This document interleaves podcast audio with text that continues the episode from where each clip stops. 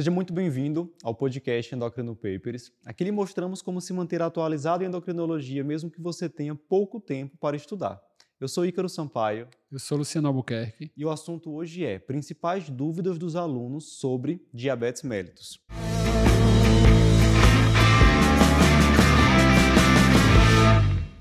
Pessoal, a gente tem um curso de diabetes que inclusive foi lançado no último mês de junho.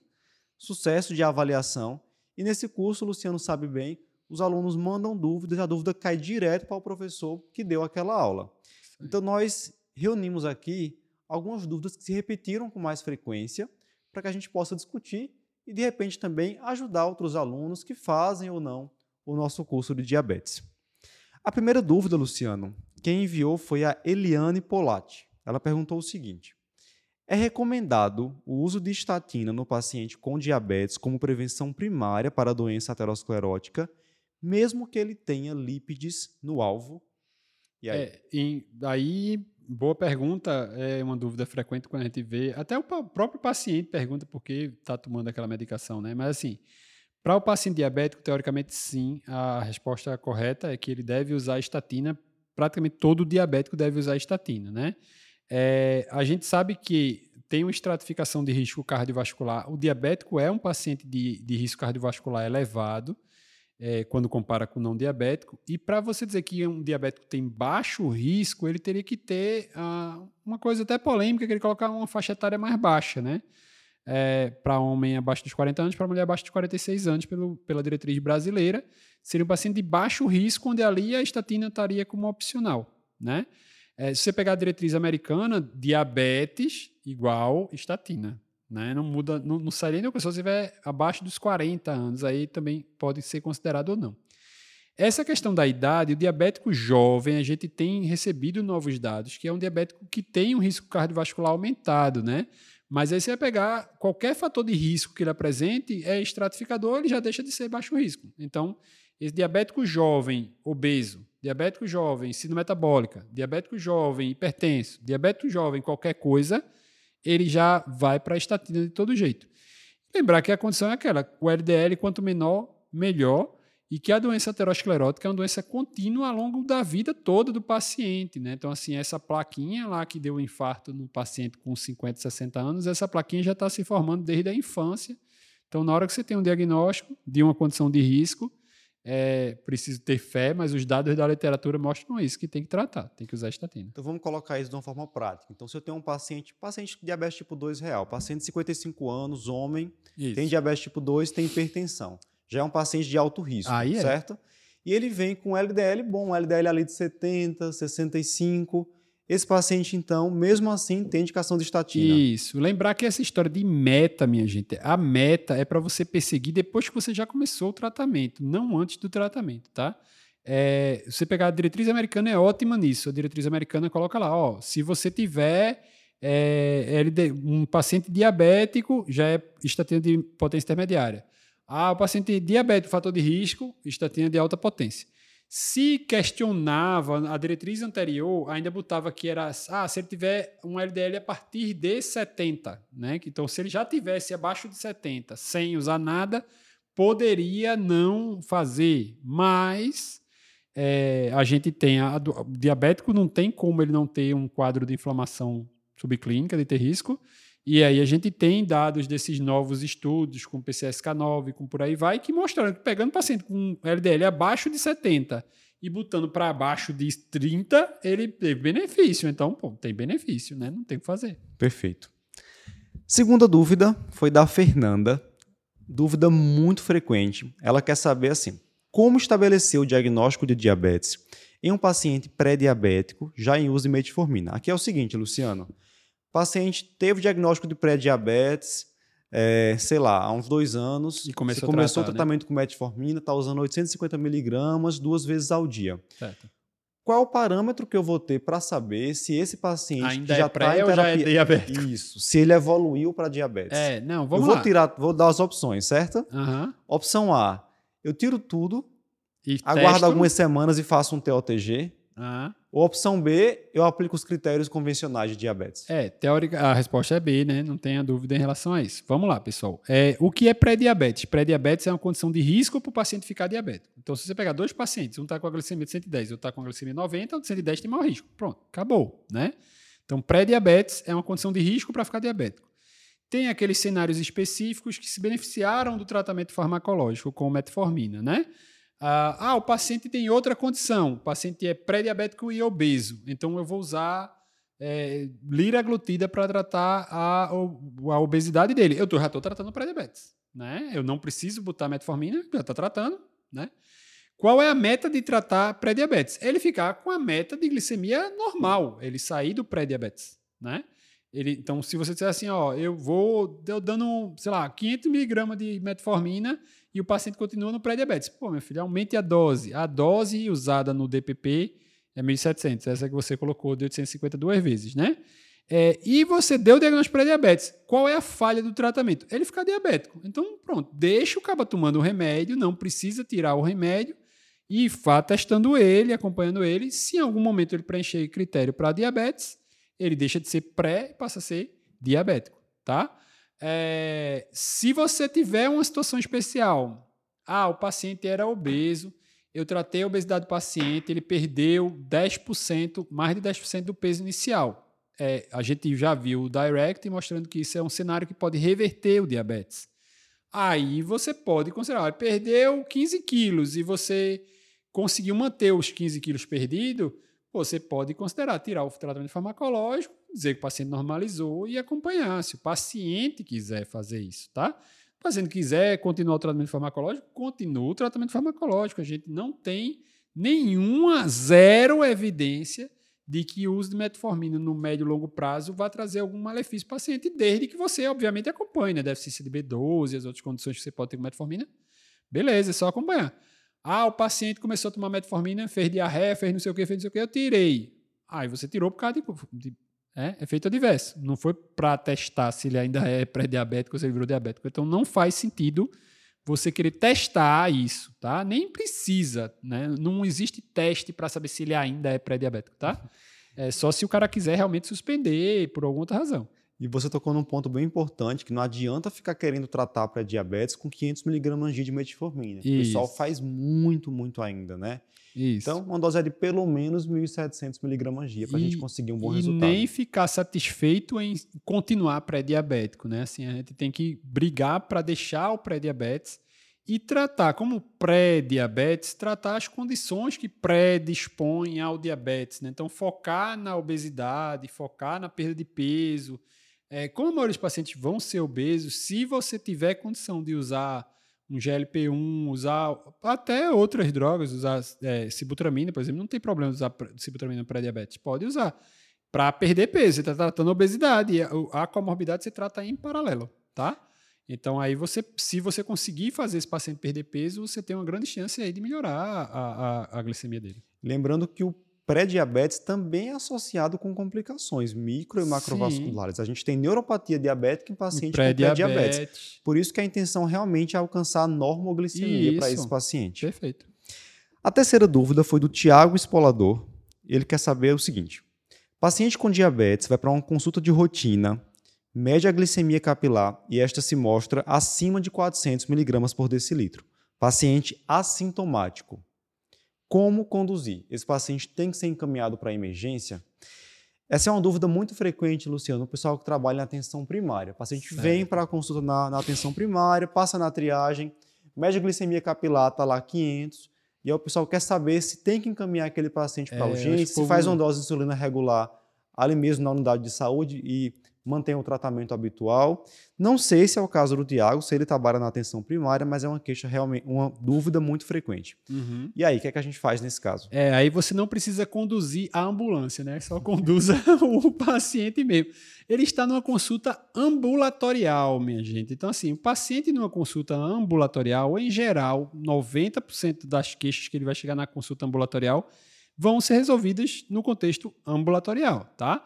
Então, a hiperglicemia por si só não é uma condição emergencial, né? As emergências hiperglicêmicas são o estado hiperosmolar e a cetacidose, né? Então, se for um paciente DM1, um paciente com é, insulinopenia, se o paciente disser assim, ó, tô, tá perdendo peso, poliúrico, polifágico, você questiona ativamente. É, sintoma não é estar tá passando mal, tá certo? Se ele disser para você que tá perdendo peso, perdeu 20 quilos, não sei o que, aí ele é sintomático, não é assintomático, tá? Então, assim, é, aí já muda um pouco o cenário. Você... É sintoma de crise hiperglicêmica. É, então o paciente ali pode estar um pouquinho obnubilado, você não conhece o paciente de antes, não sabe como é. Aí eu acho que caberia alguma observação em relação a isso, fazer um dipstick ali de urina, ver se tem cetona, não sei o quê. Beleza. Mas assim, o paciente está bom, jogando bola, tem diabetes há 10 anos e está mais ou menos no mesmo estágio, que é o que a gente, na maioria das vezes, veria essa dúvida e vê o povo mandando para emergência. Então não precisa. Ah, eu dei um diagnóstico, você não sabia nem que era diabético, tá 400 a glicose dele. Aí, meu filho, tem um pouquinho, né? Segura um pouquinho, ali pode ser que seja talvez uma emergência que está surgindo. Então, talvez ali valha uma avaliaçãozinha a mais imediata, mesmo que ele não esteja dizendo para você que não está sentindo nada. Mas ali tudo bem. Mas um paciente que já vem, tem diagnóstico, está usando medicação e que chegou com a glicose mais alta, comece a, a aproveita o embalo, faça o tratamento correto Aí tem que começar uma insulina. Às vezes pode ver alguma condição associada, o paciente está infectado, está com alguma síndrome viral, está com alguma infecção mesmo. É, mas aí é, é um paciente para iniciar a insulina, né? E, isso, e você, ambulatorialmente, teoricamente, tem muito mais competência e capacidade de começar essa insulina no consultório do que o cara lá na emergência, né? O cara da emergência não, não vai prescrever a insulina 200 pacientes atendendo não, olha aqui a canetinha, aspire assim, faça assim. Ninguém vai fazer isso na emergência, né? Então, o ideal é que você faça a prescrição dele no atendimento, é, no próprio atendimento ambulatorial. E se você está na emergência e recebeu esse paciente, não adianta você esperar baixar a glicose e depois mandar ele embora e não passar nada de insulina para ele ir embora. Então não faz sentido. Nem precisa ficar na agonia de ah, não baixou, tome outra dose, não baixou, tome outra dose, não baixou, tome outra dose. Né? Então, a glicose não é um alvo na emergência, né? Veja se ele tem sintoma ou não. É, essa insulina regular que o pessoal faz muito, ela não muda desfecho nenhum. Uhum. O que muda desfecho, Tiago, que fez a pergunta, então é você aproveitar essa oportunidade para insulinizar prontamente esse paciente de forma fixa, não naquele momento, mas Isso. começar uma terapia, pelo menos com insulina basal de forma fixa. Isso. Quarta dúvida, dúvida muito boa, que a Isabelle Bovolato enviou, seguinte. Ao associar o inibidor de SGLT2 em um paciente com diabetes mellitus tipo 2 em uso de insulina, pensando nos benefícios cardiovasculares, eu preciso reduzir a dose da insulina ou suspender algum outro antidiabético oral? Aqui no caso, Luciano, é um paciente, pelo que eu entendi, que está na metaglicêmica. Uhum. Ela vai começar a glifosina por benefício cardiovascular mesmo, uhum. ou que fosse um benefício renal.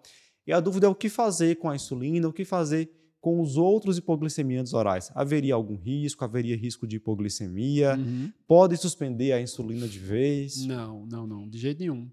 Vamos lá, pessoal. A gente tem que pensar no ISGLT2. Isso é uma coisa bem interessante, até quando você olha os estudos de ISGLT2 de desfecho. Né? Você olha a curva glicêmica, é, você vê que a glicemia cai e ela não, não baixa do 7, né? Assim, a, a glicada ela dá uma baixada quando vai chegando no, no próximo da meta, ela vai aplainando. Por que isso? Qual é o mecanismo do SGLT2? Ele é um mecanismo glicosúrico. Então, se você pegar um paciente com uma glicada muito alta, paciente com a glicemia inicial muito alta, vai ter uma queda muito grande porque vai ter muita glicosúria. É um delta, né? A diferença entre o limite de reabsorção e onde a glicose do paciente está.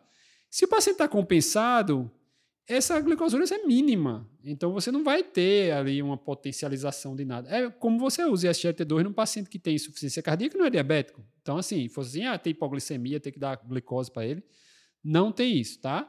Então, vai ter glicosúria. É recomendado, inclusive, que a gente não tenha uma redução muito acentuada de insulina, porque se o paciente precisa de insulina e você reduz muito a insulina por causa do SGLT2, tem o risco de cetoacidose, porque o ISGLT2, mesmo no DM2, é, ele aumenta glucagon, aumenta a produção de corpos cetônicos, então tem esse mecanismozinho aí associado, tá? É óbvio, se o paciente tiver já, ó, o paciente usa insulina, de vez em quando tem episódio hipoglicêmico e você vai associar ISGLT2, pô, aí não, né? Aí você diminui um pouquinho ali a insulina, 20%.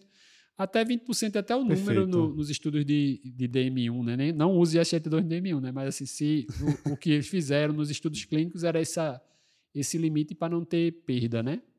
Perfeito. Então, assim, gliflozina por si só não aumenta risco de hipoglicemia. Agora, quando associada com insulina, com sulfonilureia, esse risco pode surgir. Pode surgir. Por isso, fazer essa redução de dose. E é. aí, obviamente, você vai fazer uma redução inicial 10 a 20% da dose da insulina. No segundo momento, pode sim reduzir mais 10, 20%, é. se esse paciente continuar evoluindo com redução das glicemias. Isso. Aí você pode fazer o ajuste. Toda vez que você fizer alguma mudança, o que, é que a gente recomenda bem, né? É, assim, a hipoglicemia de intervalo é da basal, né? E a prandial vai pegar as, as pós-alimentares. Então, por exemplo, GLP-1 que cobre mais pós-prandial, a gente ah, vou associar, paciente já usa insulina, vou associar um GLP-1 aqui.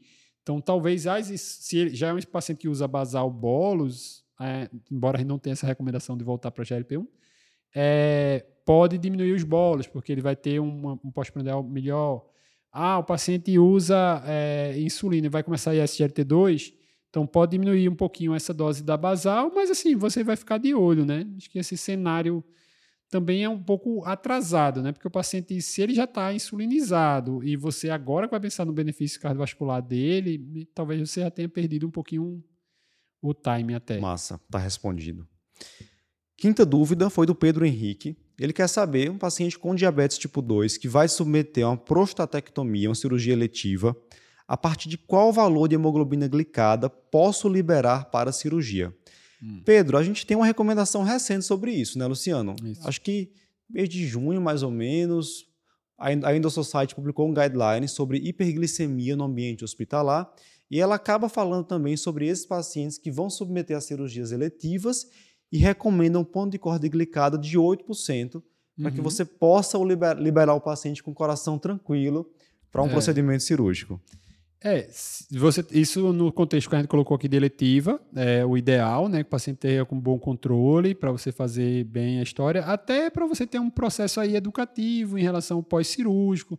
Né? Não adianta nada você dizer, ah, não, eu consigo controlar a glicose dele, mas se ele vem com a glicada alta e você vai controlar só para fazer a cirurgia, quando ele sair da cirurgia vai voltar a ficar descontrolado e vai, né, de repente, ter algum risco maior de infecção no pós-operatório. Então aí tudo bem.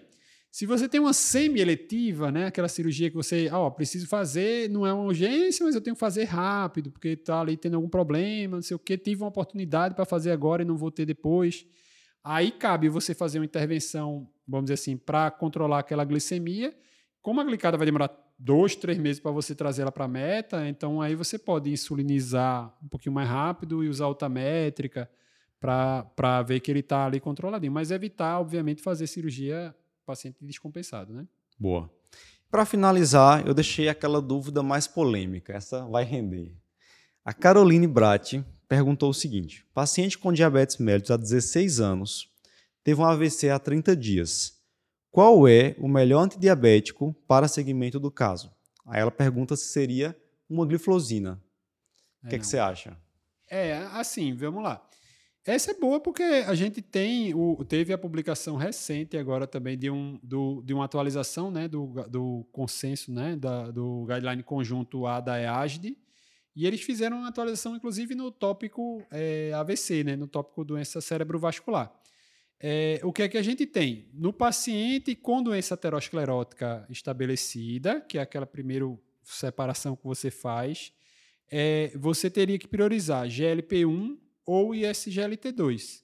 Se é doença aterosclerótica, o guideline até coloca que é uma falha lá dele, que ele pode dizer, pode ser GLP1 ou ISGLT2. Só que quando a gente vem para os estudos clínicos, o GLP1 ele puxou a, a, o tripoint MACE em cima de AVC. Né? A gente viu, por exemplo, o Sustain 6. Ele reduz o tripoint MACE, não reduz mortalidade, reduz muito doença cerebrovascular é, com a semaglutida. O rewind com a dulaglutida puxa muito para redução de desfecho cerebrovascular. Também, mesma situação.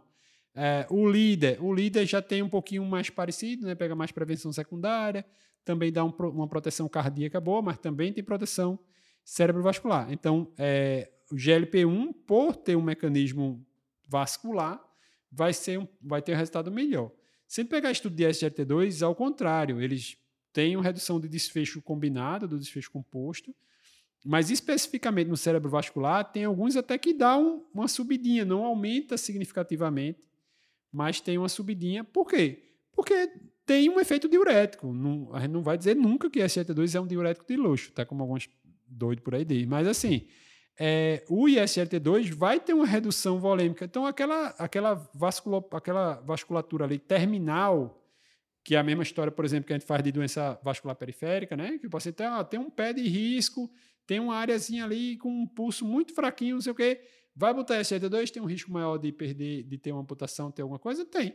Então, a mesma coisa vale para o, o AVC. Óbvio que a gente está falando de AVC isquêmico aqui, né? Então, assim, se for é, AVC hemorrágico, muda completo cenário. Mas se é AVC isquêmico, aquela circulação finalzinha, se você vai, de alguma forma, reduzir, ter, pode, não, não é que vá, né? Tem estudo mostrando que a, a, o volume intravascular não diminui no, no uso do SGLT2, né?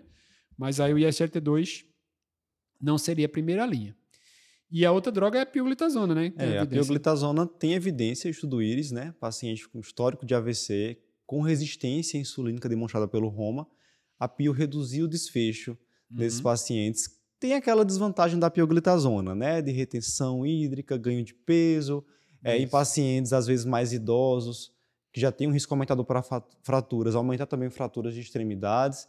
Então termina que o GLP-1 acho que ganha maior destaque nisso, considerando o benefício que tem no AVC é. e também menos efeitos colaterais. É, se ela fecha a pergunta com qual é o melhor, um só mesmo, aí, né, eu acho que talvez aí, a não ser que você diga assim, ah, o paciente teve um AVC, ficou com uma sequela, tá, não quer comer nada, eu, é. particularidades.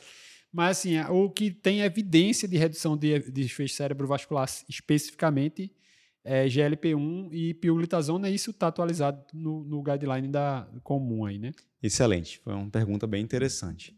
Legal, então se alguma dessas dúvidas também era sua, gostou, compartilhe esse podcast com seus amigos e continue acompanhando Endocrino Papers aqui no podcast e também nossos posts lá no Instagram. Até a próxima. Até mais, pessoal.